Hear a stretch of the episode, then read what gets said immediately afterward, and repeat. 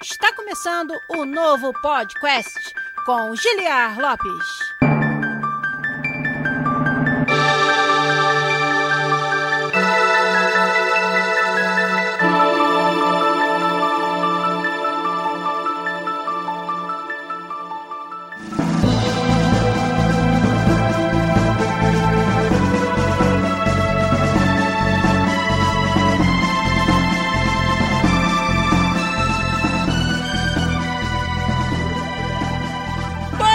Podcast da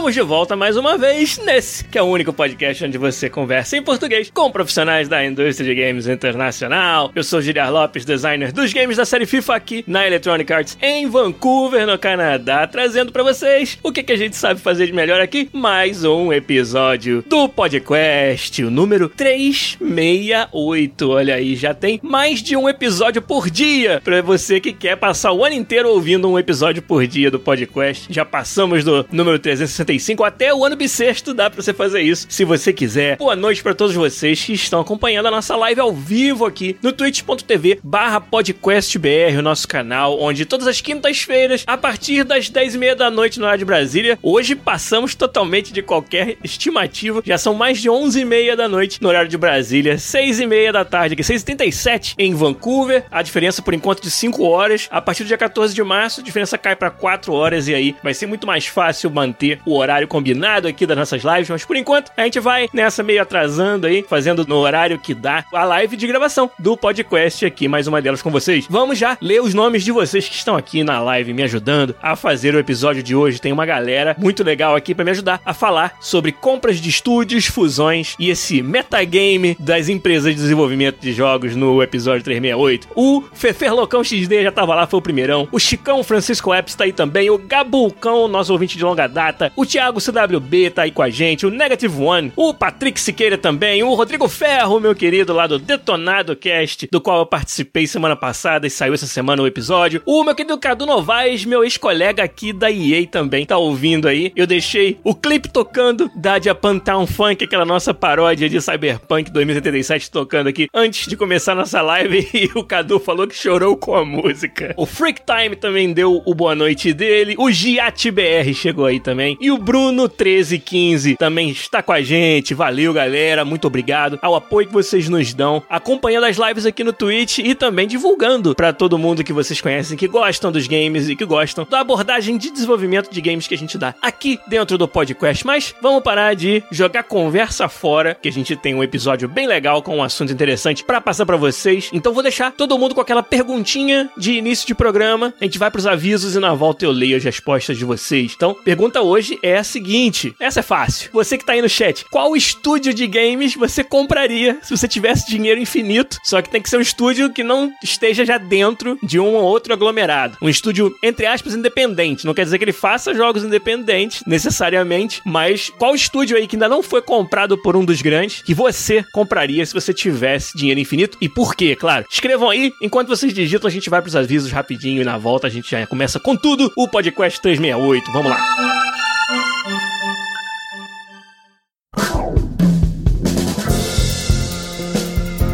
Lembrando a todo mundo que está nos ouvindo ou nos assistindo aqui no Twitch que esse trabalho todo é bancado pela generosidade fantástica da nossa comunidade sensacional de ouvintes e patronos do podcast. Você pode se tornar um patrono lá no patreon.com/podcast ou no picpay.me/podcast, o sistema de assinaturas do PicPay que também nos apoia em reais, além do Patreon em dólares. Você se tornando um patrono pode participar, por exemplo, do Hangout para patronos premium aqueles que contribuem com no mínimo 15 dólares ou 50 reais por mês. Você participa então de um hangout onde a gente conversa por uma hora todo mês sobre o assunto que vocês quiserem. Tudo aquilo que é falado no hangout fica no hangout. A gente tem um pouquinho mais de liberdade para conversar sobre assuntos que a gente não estaria tão confortável se eles fossem gravados e publicados no podcast para todo mundo ouvir. Mas lá no hangout a gente pode se abrir um pouquinho mais, conversar sobre o que vocês quiserem. E quem não puder participar das nossas campanhas de financiamento coletivo pode nos apoiar muito muito ainda com uma assinatura usando a sua conta Prime Gaming aqui no Twitch. Se você escolher o podcast como seu canal preferido a cada mês e der pra gente uma sub, uma assinatura com a sua conta Prime Gaming, você vai estar nos ajudando demais também a continuar trazendo esse trabalho fantástico aqui para vocês. E todos esses apoiadores ganham também um papel especial no nosso servidor do Discord. Se você é patrono, se você é patrono premium e se você é um sub no Twitch, você vai ganhar ali um destaque no nosso servidor do Discord. Discord, aliás, tá chegando nos 1.500 membros. Quero ver ele crescer ainda mais e onde tem, cara, uma comunidade fantástica se ajudando ali no desenvolvimento dos games, a começar na indústria, a aprender mais sobre o desenvolvimento dos jogos. E claro, eu também participo ali sempre que dá para poder continuar conectando com todos vocês aí na nossa comunidade. Então, quer ajudar a gente e a gente agradece demais esse apoio. É aqui no Twitch com a sua conta Prime Gaming dando um sub pra gente, mas também no Patreon e no PicPay, patreon.com/podcast, picpay.me/podcast. Valeu.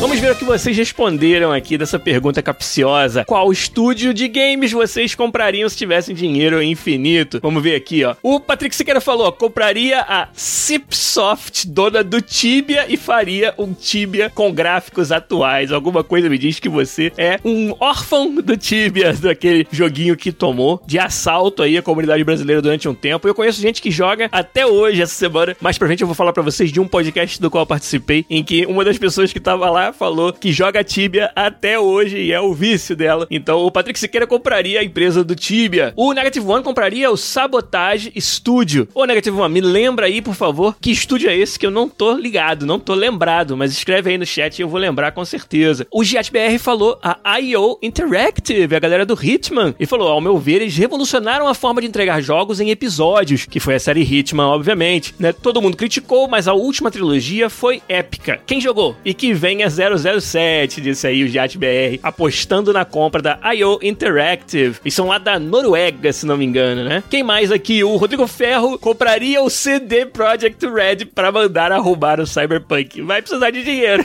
meu amigo, para isso, mas é uma resposta válida, tá certo, tá certo. Ó, oh, o Negative One me lembrou, o Sabotage Studios é o pessoal que fez o The Messenger, oh, que foda. É, esse é um bom estúdio para comprar também, quero ver o que, que, eles vão aprontar aí mais pra frente. O Chicão falou, ó, agora você me pegou, eu não lembro o nome dos estúdios, só dos jogos. Acho que não compraria, investiria neles para manter o espírito indie. Então hoje a gente vai falar sobre isso, Chicão, sobre por que comprar estúdios, que as empresas procuram quando elas compram estúdios, por que, que elas às vezes querem interferir no funcionamento de uma empresa que tá até onde a gente sabe indo muito bem no mercado. Então essas decisões parecem um contrassenso, mas como eu trabalho dentro de um grande publisher e já tive a oportunidade de testemunhar em primeira mão a compra de vários desses estúdios, eu posso compartilhar um pouquinho com vocês daquilo que a gente pode falar sobre esse processo, as motivações por trás e porque tudo nem sempre é como parece para quem tá de fora. Né? O próprio Chicão depois falou: ó, fale um pouco dos estúdios que a EA comprou se você teve contato com os devs desses estúdios. Vou poder falar um pouquinho sobre isso também. O Cadu Novaes falou que compraria o estúdio que ele trabalha, a Relic Entertainment, Age of Empires 4, fazendo propaganda gratuita aí. Olha só.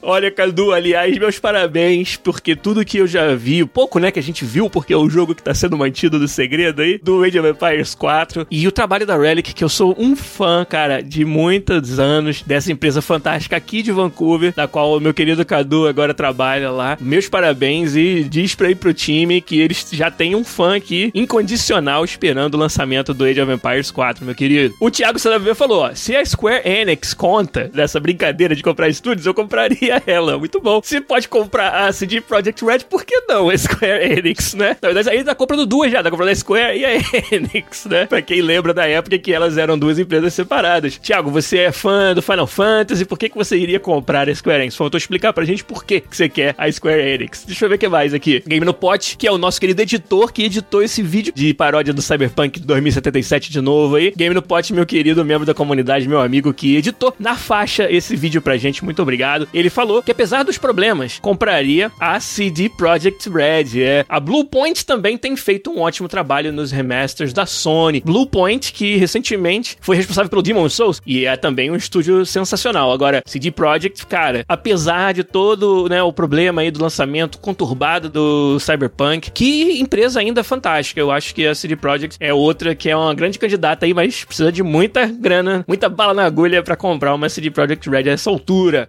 O Fefe Local falou, compraria Bethesda. Opa, peraí, já tiveram essa ideia antes, é verdade. O Rodrigo Sky falou, compraria Ubisoft só pra obrigá-los a fazer mais um Splinter Cell. Essa é a vantagem de você comprar os estúdios, né? Você pode fazer o que você quiser com eles. O Giat BR compraria a House House, que é um pequeno estúdio que fez um jogo que é um dos meus favoritos de sempre. Só que não, que é o Untitled Goose Game. O Giat ainda deve lembrar do dia em que eu resolvi as cegas fazer uma live de Untitled Goose Game, aquele jogo que você controla um ganso e sai só fazendo sacanagem pela vila, né? Sacaneando as pessoas. E, cara, esse jogo não foi para mim. Eu não enxerguei o que, que tinha de graça dele, reclamei bastante. Aí ele tá me sacaneando aqui. Queria comprar e ia me contratar só pra trabalhar no Untitled Goose Game. Muito bom. O Jet BR falou, mano, a sua cara foi a melhor no final da live. Pois é, a cara de cu, né? Que cara foi essa? Pode ter sido a cara de cu, mas tudo bem. O Thiago CWB, que ele compraria a Square porque gosta muito das suas IPs. Seria a maior motivação. Tá certo, cara. Olha, vocês deram respostas fantásticas aqui. Algumas das minhas preferidas foram realmente a Relic Entertainment. Acho que tem muito valor aí nessa empresa bem foda, bem maneira. O Fefe Locão acabou de falar que compraria a Valve para dar um foco nos esportes que eles deixam de lado. Meu irmão, comprar a Valve só tem que ter um motivo. Só pode existir uma coisa que você faria se você comprasse a Valve. Que é o quê? Claro que é o Half-Life 3, né, meu irmão? Porra, não tem como você comprar a Valve e não nos obrigar a fazer o Half-Life 3, porra. Mas então, várias das suas respostas foram muito legais aqui, foram as minhas favoritas. Foram a Relic. CD Projekt é quase que chitar, né? Da brincadeira, né? Porque a CD Projekt é muito cara. Mas a Blue Point é um ótimo shout também, olha aí.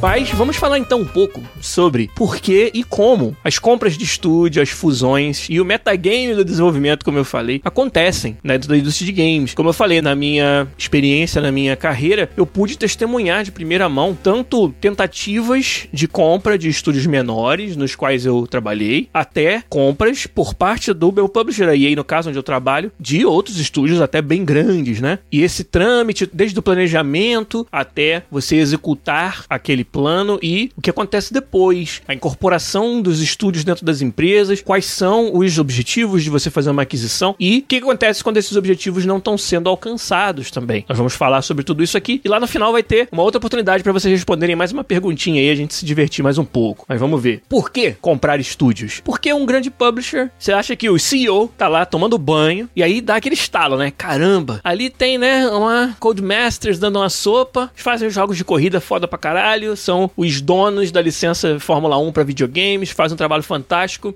Tá aí, olha pro lado assim, né? Tá lá no chuveiro aí, ali na bancada do banheiro, dando sopa assim, tem uma, um chumaço de notas de 100 dólares verdinhas e fala: é, Pois é, tem um dinheirinho ali, vou botar num estúdio desse aí e vou comprar só porque eu curto os jogos que eles fazem. Não é exatamente assim que acontece. Tem várias motivações para que você pense em adquirir um estúdio de games. Uma das mais comuns e que talvez passe um pouco desapercebido para as pessoas é simplesmente você acelerar o crescimento da sua empresa. Se você tem uma empresa que quer crescer num determinado segmento, vamos dizer, você é um publisher de jogos de console e de PC, mas você quer crescer, por exemplo, no mercado mobile. Só que você não tem, você nunca fez jogos para celular. Você enxerga uma oportunidade, caramba, é um mercado que está crescendo. E enxerga a oportunidade também no mercado. Olha, tem aquele estúdio ali que é especialista em jogos de celular. Pode surgir aí uma condição para que você faça o quê? Ao invés de montar uma unidade que desenvolve jogos para celular do zero, o que leva tempo, é arriscado, porque você não sabe se esse talento, se essas pessoas de altíssima qualidade você precisa pelo menos para formar ali a base do seu estúdio vão estar disponíveis no mercado e se estiverem, vão ser bem caras e para você pegar de outros estúdios, pessoas que já estão empregadas, tem também um custo às vezes alto de você conseguir ir atrás dessas pessoas e garantia nenhuma de que você vai encontrar esse talento aí no mercado. Agora, fazendo uma aquisição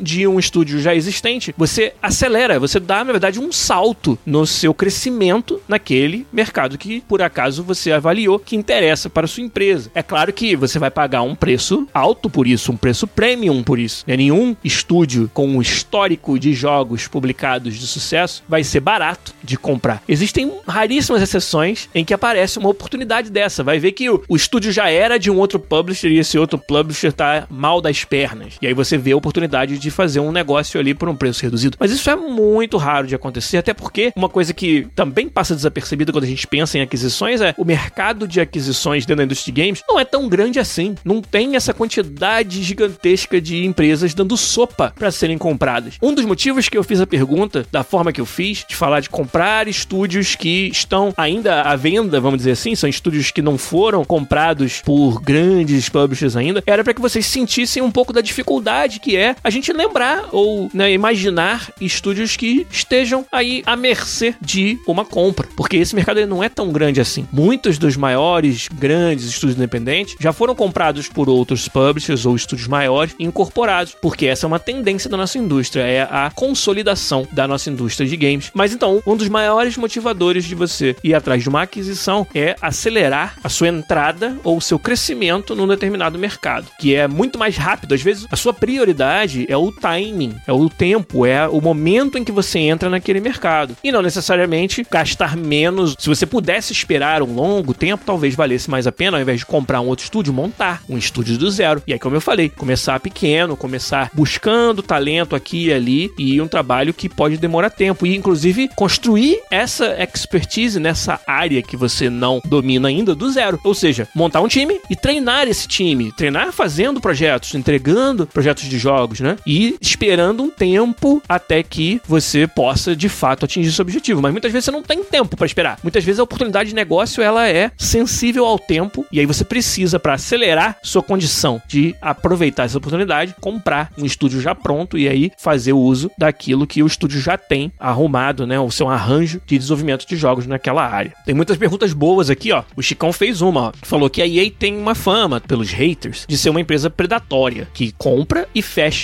estúdios menores. Vamos falar sobre isso daqui a pouco. Ele falou: você poderia desmistificar isso? Algo assim acontece? Qual seria o motivo de fecharem após a compra? Então a gente vai falar sobre isso. Tô começando a dar dicas sobre algumas coisas. Por exemplo, dependendo da sua motivação para a compra, pode ser que aquilo que você realmente buscava na empresa seja diferente do que as pessoas imaginam. Mas vamos chegar lá. Um outro motivo pelo qual um grande publisher poderia querer comprar um estúdio. Obviamente, propriedade intelectual. Aquele estúdio tem uma IP, como a gente chama, né? Uma franquia de jogos que é muito interessante, né? Ah, é, deixa eu pensar aqui uma boa. Ah, a EA adquiriu a PopCap, uma empresa de jogos casuais que ficou muito famosa pela sua propriedade intelectual Plants vs Zombies. E essa é uma propriedade com muito valor no mercado, muito bem reconhecida, com personagens carismáticos, né? E uma fama que já tinha sido construída por parte da PopCap. Então, pode-se supor que uma das motivações de comprar a PopCap era a sua propriedade intelectual. Às vezes,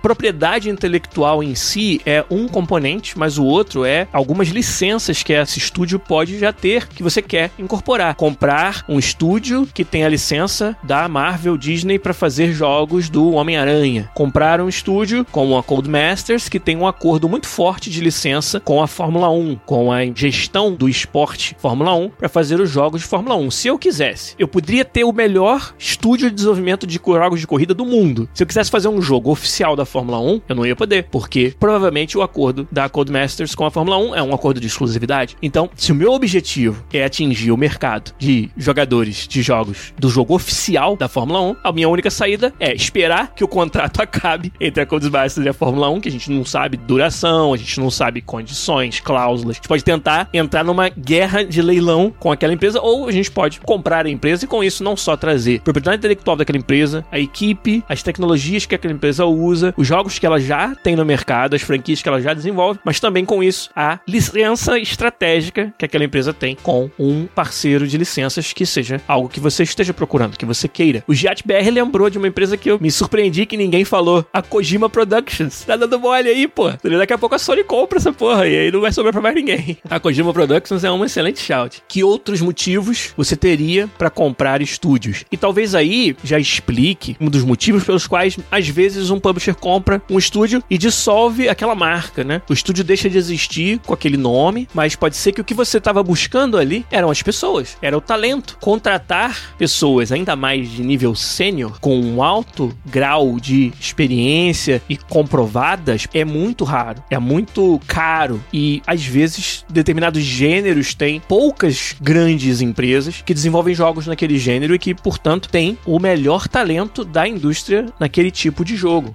Muitas vezes o acesso a esse talento você só consegue comprando o estúdio onde aquelas pessoas trabalham. Então, muitas vezes, uma motivação também bastante comum das aquisições na indústria é que você está comprando as pessoas, você está comprando o acesso ao talento que está dentro daquele estúdio. E até por isso, existem várias cláusulas num contrato de aquisição. Uma cláusula que é bem comum de ter é que durante X anos, algumas das pessoas principais que você considera que são os nomes-chave daquele estúdio, eles têm que permanecer trabalhando para o estúdio depois que ele foi comprado. Então, isso também é um tipo de cláusula bastante comum na aquisição. Vou comprar esse estúdio, mas o diretor criativo, que é um cara foda, que é o responsável pelo sucesso dos seus jogos, vai ter que assinar um termo, um novo contrato de trabalho, onde ele se compromete a permanecer, se não, se ele quiser quebrar esse contrato, é claro que ele sempre pode, as pessoas não são obrigadas a ficarem presas a contratos, mas ali vai ter condições de multas ou de alguma outra coisa, algum outro prejuízo, ou na verdade às vezes não é prejuízo, às vezes é bônus. Ah, vou comprar a sua empresa por X, mas parte desse pagamento só vai ser feito um ano depois, dois anos depois, três anos depois, quatro, cinco, e só se determinadas pessoas-chave permanecerem. Cada um dos sócios, vamos dizer, para receber essas outras parcelas, tem que continuar trabalhando na empresa durante aquele tempo. Então, são vários outros tipos de cláusulas que você pode incorporar num contrato de compra de estúdio para garantir que se eu tô comprando um estúdio por causa das pessoas, que essas pessoas simplesmente não vão embora. E às vezes formem um outro estúdio todas juntas. Isso sempre pode acontecer, é claro. Os contratos de trabalho são contratos bilaterais, onde você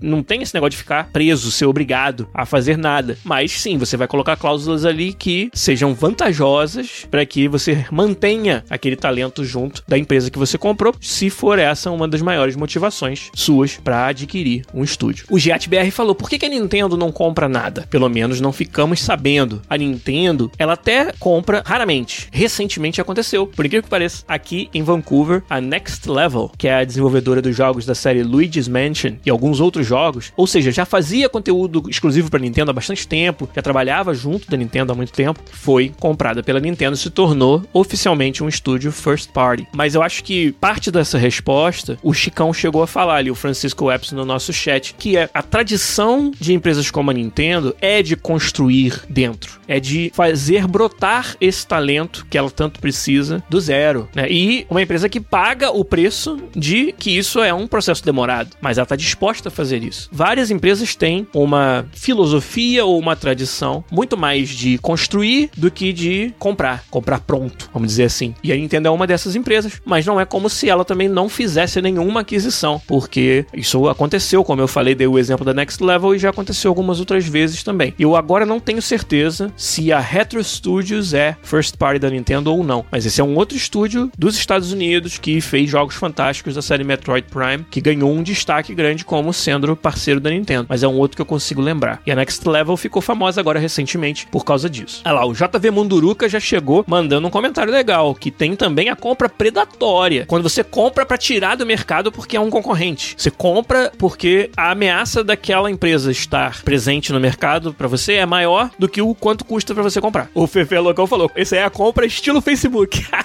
por aí mesmo. Na indústria de games é um pouco mais raro, vou dizer para vocês por quê. O cenário de competidores muda bastante. Então, aquela empresa que hoje compete com você, amanhã pode não ser mais o seu grande competidor. Os gêneros mudam, a dinâmica do mercado muda, as empresas envelhecem, perdem algumas pessoas-chave e com isso esse cenário de competição é muito fluido. Então, é um investimento bastante arriscado você ir lá e comprar um competidor, sendo que daqui a pouco pode aparecer outro. Ou daqui a pouco aquela empresa já não estava indo na direção em que ela ia ser seu competidor mesmo. Isso é um pouco mais raro de acontecer. O Hollow Knox lembrou aí de quando a Microsoft tentou comprar a Nintendo, né? E foi motivo de chacota.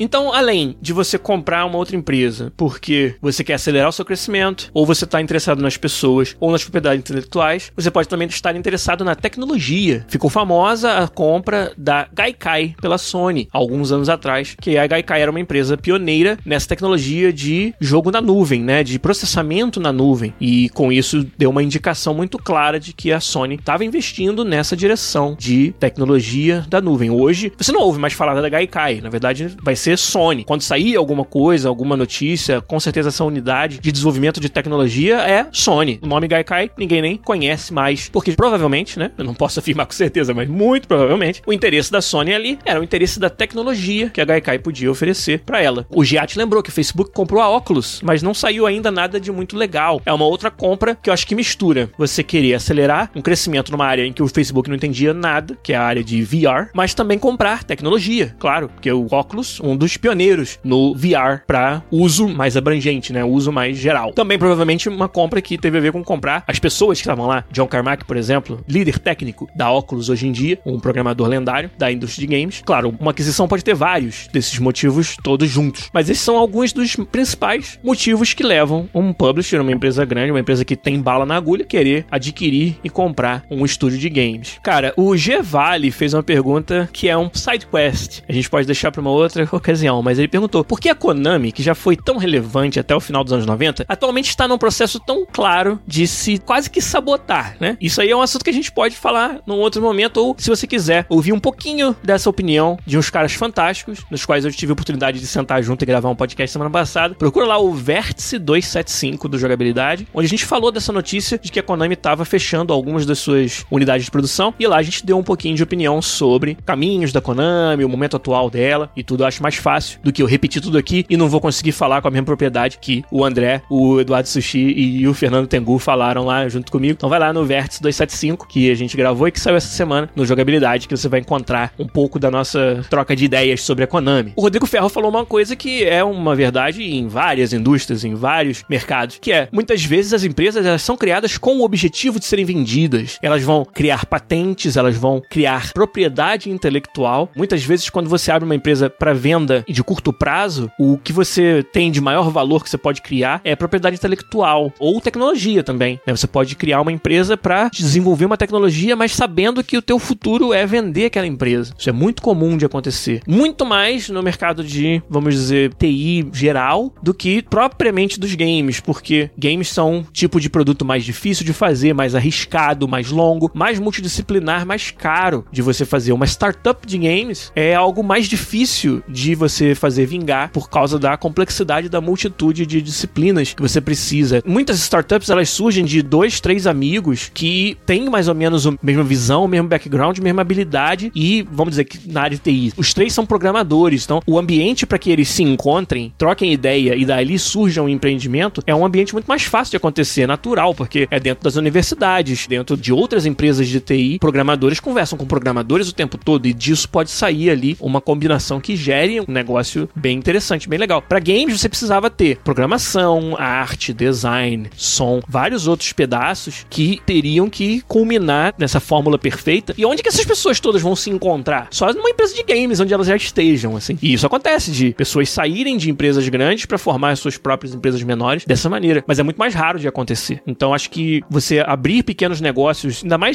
com esse intuito muito claro de vender depois na indústria de games é um pouquinho mais difícil de acontecer, né? Uma outra questão muito importante que todo mundo sempre lembra, que até no nosso chat já apareceu aí também, quando você fala de aquisições, é, pô, cara, tava lá o estúdio quietinho da dele, fazendo jogos de sucesso, tendo um bom retorno, tinha uma imagem super positiva com a indústria. Aí vem uma empresa maior, faz uma proposta, compra aquele estúdio e aí no dia seguinte começa a querer mudar tudo, começa a querer influenciar naquela fórmula que tava dando certo daquele outro estúdio. Por que fazer isso? Por que as empresas simplesmente não compram e deixam fazendo exatamente o que eles estavam fazendo antes? Sem tirar nem pôr um milímetro, só se aproveitando o quê? Dos lucros que aquela unidade de negócio agora vai trazer para eles. Por que que você não faz isso? Essa é uma pergunta que é muito válida. Parece um contrassenso quando a gente não pensa a fundo nas motivações para as aquisições das empresas. A não ser que o motivo maior daquela aquisição foi realmente o financeiro. Vamos dizer assim, eu vou comprar um estúdio e aquele valor altíssimo que eu vou pagar por ele vai retornar em lucro no primeiro ano. Olha que cenário fantástico. Em um ano, só de lucro, eu já recuperei meu investimento. Olha que beleza. Então não teria motivo para mudar nada nessa empresa. Agora eu posso afirmar para vocês, um negócio desse em que você pode prever que o seu retorno vai ser tão alto em tão pouco tempo, não existe. Porque se ambas as partes já soubessem que em um ano essa empresa independente iria lucrar o suficiente para pagar o valor que foi pago pela compra, o valor da compra não seria esse. O valor da compra ia ser muito maior. Porque o valor da compra é sempre o valor percebido que aquela empresa tem no mercado. Se ela lucra X em um ano, ela não vai se vender por X. Porque em um ano ela lucra X. Ela vai se vender por 10X. E vai tentar convencer todo mundo que se em um ano eu lucro X, em 10 eu vou lucrar 50. Então você comprando por 10 está, na verdade, saindo no lucro em 10 anos. É claro que nessa negociação entra aí uma projeção de longo prazo, e quanto mais longa é essa projeção, menos precisa ela pode ser, porque é uma previsão do futuro. Então, cara, eu acho que posso usar a palavra nunca nesse caso. Nunca vai ter um negócio de aquisição tão vantajoso ao ponto de que você tenha garantia de que em um ano seu lucro vai se pagar o investimento. Se fosse assim, não tinha motivo para você mexer em quem tá ganhando. De novo, se a sua motivação para essa compra seja apenas o lucro. Mas pode acontecer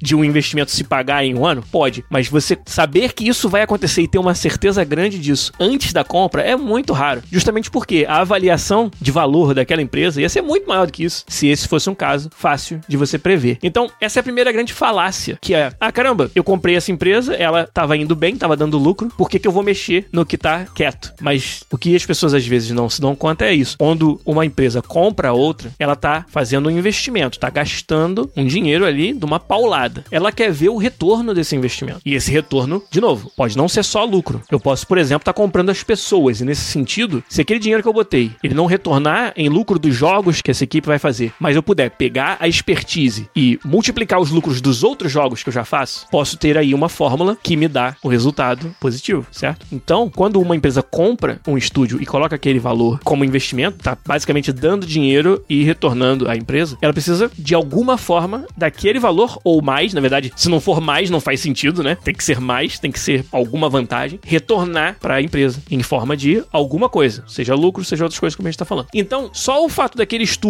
ter um saldo positivo pode não ser significativo. Um estúdio que faz um jogo a cada dois anos e sempre vende 20% a mais do que ele gasta, ou seja, lucra 20% a cada dois anos. Significa que o dinheiro que eu botei naquele estúdio, se eu for comprar ele pelo valor dele atual, eu vou recuperar 20% a cada dois anos. Eu vou levar cinco anos para o meu investimento se pagar, se eu mantiver todas as coisas do jeito que estão. É um tempo muito longo para algo que simplesmente se paga. Então nunca é assim que essa conta funciona. Nunca é tão simples quanto vamos deixar o estúdio quieto fazendo o que faz melhor. Porque como eu falei, aquisição nenhuma acaba acontecendo quando você tem certeza que se você fizer isso, o lucro vai entrar e você vai se pagar em curto espaço de tempo. Porque se isso fosse o caso, o valor dessa empresa ia ser muito mais alto, né? Então, o motivo pelo qual você interfere, e essa interferência, muitas vezes a gente tem um certo mito sobre ela, né? Muitas vezes a gente pensa assim, ah, putz, vou até usar o exemplo da própria EA, podemos usar. Pô, já foi a EA comprar a empresa X pra estragar, avacalhar com a empresa. Tem muito essa ideia, né? E a pessoa que tá falando isso não sabe nada sobre por que, que a empresa quis vender, por que, que a EA quis comprar, quais foram as motivações, como que a empresa que comprou enxerga o retorno do seu investimento, como que ela acha que esse retorno vai acontecer, né? Então, como eu falei, é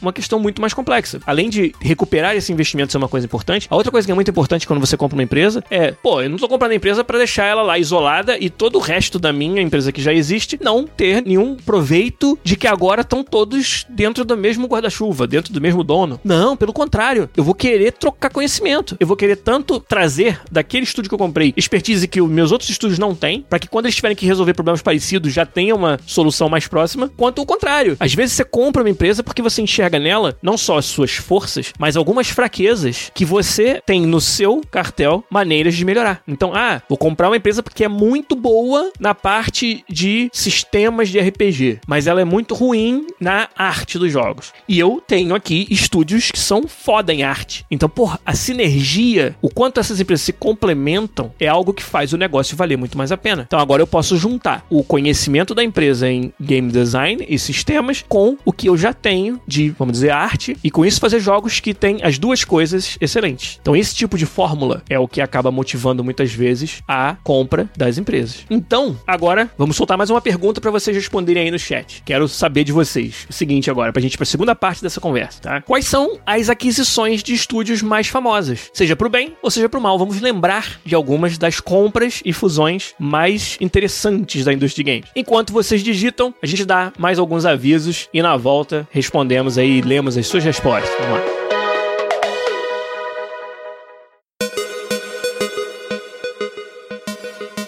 Lembrando também a todos vocês que o podcast tem o apoio dos meus parceiros da Mentorama, que são uma escola online de profissões desejadas. Lá você vai encontrar cursos das profissões mais procuradas no mercado atualmente, inclusive cursos sobre desenvolvimento de games. Eu sou mentor do curso de design de games da Mentorama. Para todas as informações que você precisa é lá na mentorama.co que você vai encontrar. Em breve vou ter mais novidades sobre essa nossa parceria, inclusive de conteúdo gratuito que vocês vão poder aproveitar na Mentorama comigo. Mas queria lembrar todo mundo também que participei de vários podcasts recentemente. Um deles do nosso querido Rodrigo Ferro, que estava aí no chat, que é o Detonado Cast. Lá no Detonado a gente falou sobre o mercado internacional de videogames, vários assuntos interessantes sobre trabalhar fora do Brasil com videogames, desenvolvendo games já há muitos anos, né? São 13 anos que eu tô aqui na EA, mais 10 no Brasil, já vão aí para 23 anos de carreira. A gente falou sobre vários desses assuntos lá no Detonado Cast. Procura aí no Spotify ou no seu agregador de podcast favorito. O último episódio mais recente foi o, aquele em que eu participei com a galera lá, com o Rodrigo Ferro, com o Rodrigo Galho e com o André. Valeu demais pelo convite, pessoal. E também essa semana saiu o Vértice 275 em formato podcast. Já tinha tido lá a live, já tinha saído a íntegra da gravação também no YouTube do Jogabilidade. Agora no feed de games do Jogabilidade saiu essa semana o Vértice 275. Fui convidado e fiquei super feliz de conversar com o André, o Eduardo Sushi, o Fernando Tengu e falamos sobre todas as últimas notícias da indústria, a Konami, falamos sobre o anúncio de remaster da trilogia Mass Effect, a data de lançamento dela, falamos sobre até um assunto correlato a jogos, que foi essa loucura em Wall Street, né? Tudo que aconteceu com as ações da GameStop que foram lá nas alturas e por que aquilo aconteceu, falamos sobre vários desses assuntos lá no Vértice 275. E aí, se vocês puderem dar aquela força, chegar lá, deixar um comentário, deixar até um shout, dizer que vocês vieram aqui do podcast, ia ser bem legal para ajudar a divulgar o nosso trabalho por lá também. Quero ver a galera do podcast invadindo jogabilidade, deixando seus comentários lá, mandando um salve aí pro nosso querido podcast. E mais um podcast do qual eu participei, que também já vai sair aí o episódio, foi o Trendcast. É um episódio sobre tendências de negócio. Lá eu tive outros dois colegas convidados, cada um com uma profissão diferente, uma profissão muito desejada. Tivemos um designer de experiência do usuário, UX designer. Tivemos também uma cientista de dados e eu, como game designer, falando um pouco sobre essas profissões, como é que funciona, o que é ser um game designer, um UX designer, um cientista de dados e por que são profissões tão procuradas. Então, se você entrar também no seu agregador favorito de podcasts, vai encontrar lá o Trendcast, do qual eu participei do último episódio falando um pouquinho sobre game design. Foi bem legal. Agora vamos lá, né? Ler as respostas de vocês. O Galante já falou, ó. Aqui eu lembro, é a compra da Bethesda. Pô,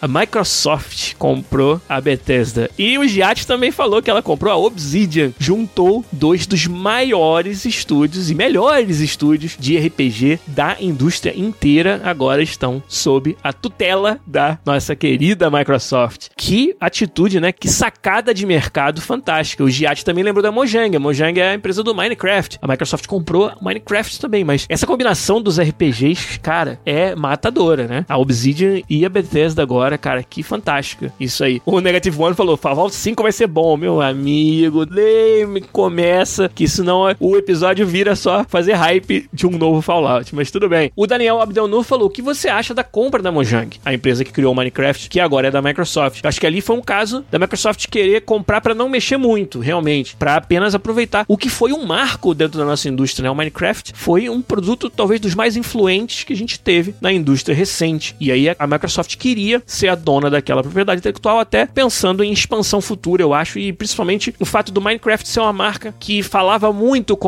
os mais jovens, que era uma, um segmento que a Microsoft não tinha muitos jogos que atraíam o público um pouco mais jovem. Então eu imagino que essa expertise da Mojang em desenvolver brinquedos e ferramentas e jogos que atraem a galerinha mais jovem pode ter sido um grande motivador para a Microsoft, já que a maioria dos seus jogos são para uma faixa etária um pouquinho mais alta, né? Jogos first party que a Microsoft tem. Eu imagino que foi mais ou menos por aí. O Game no Pod falou Insomniac e Naughty Dog que a Sony comprou. E olha o que isso aí fez pelo cartel de exclusivos da Sony, cara. Tanto a Insomniac quanto a Naughty Dog, dois estúdios sensacionais que a Sony adquiriu e que hoje a gente fala que a Sony tá numa posição de liderança dos exclusivos. Grande parte foram aquisições muito bem feitas, né? Muito pontuais. Uma coisa que eu não sei, que talvez vocês possam pesquisar e me falar. A Sony, ela é dona da Guerrilla Games, o pessoal do Horizon Zero Dawn e daquele jogo de tiro que eu esqueci o nome que veio antes, que eles faziam lá. Será que a Sony é dona da Guerrilla Games? Né? Não, não tenho certeza certeza, mas seria bom a gente confirmar porque é mais um ponto pra Sony pra sua estratégia de aquisição. Game no Pot falou que é até onde ele sabe sim, legal. Eu acho que é também, mas não tenho certeza e não posso pesquisar agora, então queria que vocês falassem. O Fefer Locão também já acabou de confirmar. Então, cara, olha que portfólio foda que a Sony tem de estúdios. Além do próprio Sony Santa Mônica, que leva até o nome dela, que ela montou de prima, assim, e, pô, faz o God of Warzinho nosso de cada dia aí. O Fefer Locão lembrou da EA comprando a BioWare e também a Codemasters, que acha que vai sair uns Need for Speed foda. Não posso falar nada, porque esse daí é um negócio que está ainda acontecendo. A gente que tá lá dentro participa de alguma coisa aqui e ali, mas eu tenho que ficar quietinho sobre a Codemasters. A BioWare, é claro, muitos mais anos atrás. E a BioWare é um caso em que eu acho que todas aquelas motivações que a gente falou no começo eram válidas. E por isso que às vezes a gente não entende algumas das estratégias que foram feitas, mas quem tá por dentro vê o valor que uma BioWare traz para uma empresa como a EA, que era muito forte nos esportes, tinha algumas franquias fortes fora de esportes, mas aquela atenção ao detalhe. A BioWare era uma empresa hardcore de RPGs e era algo que complementava muito bem o portfólio da EA, que não tinha estúdios e IPs muito chamativas, muito fortes nessa área. E a BioWare encaixou como uma luva para complementar um portfólio de jogos da EA com jogos que ela não tinha. Então até aí foi muito interessante, né? E foi provavelmente muito, muito positivo para a EA essa compra. O Fefer lembrou que a EA comprou, entre aspas, a Respawn. A Respawn foi publicada pela EA e agora virou um estúdio Respawn que, cara, trouxe aí Jedi Fallen Order, Apex Legends, Titanfall 1 e 2, principalmente o 2. Que jogos sensacionais, que empresa foda de ter no arranjo que é a Respawn. Mais do que isso, fica difícil a gente falar, mas pode ter certeza que, cara, o privilégio que é a gente trabalhar com a Respawn é um negócio sensacional. Assim como a própria DICE, a empresa do Battlefield, empresa da Suécia. Hoje o nosso engine, que tá em praticamente todos os jogos da EA, que é o Frostbite, engine de Battlefield, feito pela DICE, começado pelo menos pela DICE e hoje desenvolvido pela EA inteira. Olha o valor em tecnologia, em pessoal e em IP. Pô, comprar o estúdio do Battlefield foi uma jogada também sensacional da EA, um dos maiores assim negócios de compra de estúdios da história da nossa indústria. As pessoas esquecem que a DICE era gigante, tinha um valor muito grande com o Battlefield e desde então a influência dela se espalha até hoje por todos os departamentos dentro de uma EA. Isso daí tem um valor fantástico, cara. Será que ninguém falou de uma gigante ainda? Tá faltando uma que é assim absurda e ninguém falou. Eu quero esperar vocês saberem de qual que eu tô falando. Não tá no chat essa ainda. Quero ver vocês falarem aí. Qual é a gigantesca aquisição que vocês estão esquecendo? Escrevam aí para mim. O Giat lembrou da Take-Two comprando a Rockstar e até onde a gente sabe, a Rockstar ficou na dela, ficou fazendo os jogos dela, vendendo pra cacete, pô, arrebentando nos GTAs, até hoje GTA V é vendido. Então essa foi uma compra bem foda, hein? O Fefer Locão falou da Bethesda, mas a Bethesda de Neguinho já tinha falado. Agora, o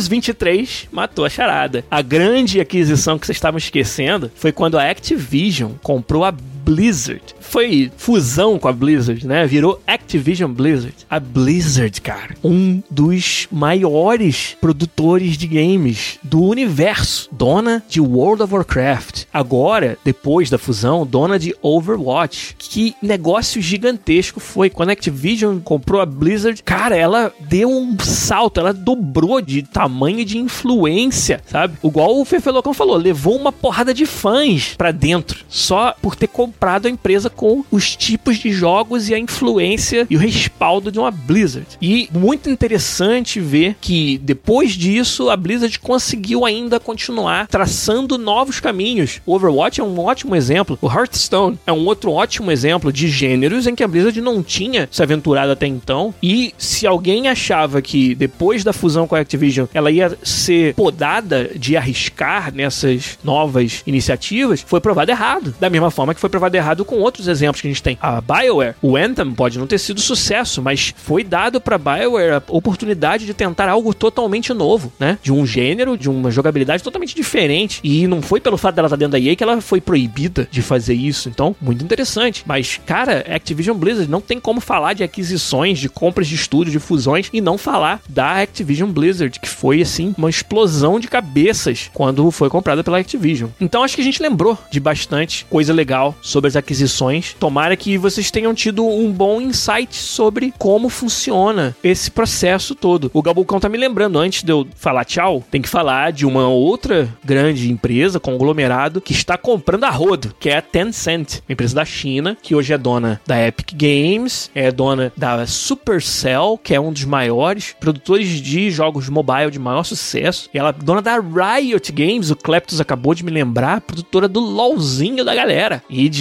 outros projetos aí que deve estar tá vindo pelo caminho. A Tencent tá, cara, se espalhando, tá jogando aí dentro da, da indústria. E tem participação na Activision Blizzard, a Tencent também, além de ser a dona da Epic, como a gente já falou. Então, tem participação dentro da Ubisoft, acho que tem 30% da Ubisoft. E é uma empresa que tá aí, né, espalhando seus tentáculos pela indústria de games. E muitas vezes a Tencent compra participações ou compra empresas para facilitar a entrada dos jogos daquela empresa na China, que é um mercado bem complicado de você entrar. Precisa sempre de um parceiro nacional na China e a Tencent muitas vezes faz esse papel de facilitar isso. Então é outro player nesse metagame do desenvolvimento dos jogos que a gente tem que ficar de olho nele. Mas, como eu estava falando, eu espero que hoje a gente tenha conseguido desmistificar alguns dos mitos mais comuns da aquisição, das compras, das fusões de estúdios, de por que elas acontecem, de como que funciona depois que elas acontecem. E mais do que isso, não dá muito pra gente falar quando é casos específicos dentro da empresa que a gente trabalha. É sempre complicado, mas pode ter certeza, cara, que cifras dos tamanhos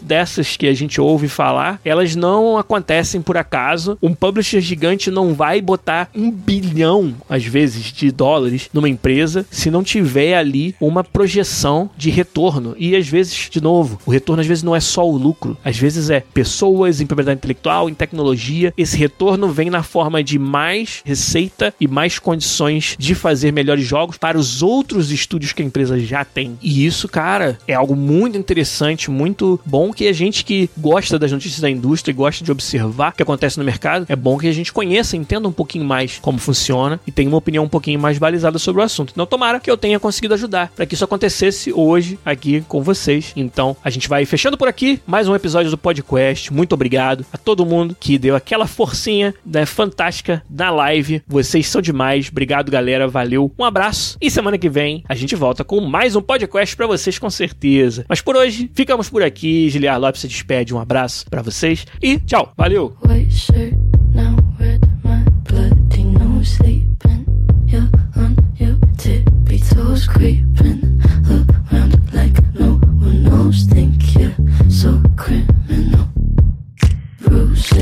on both my knees for you. Don't say thank you. Oh, please, I do what I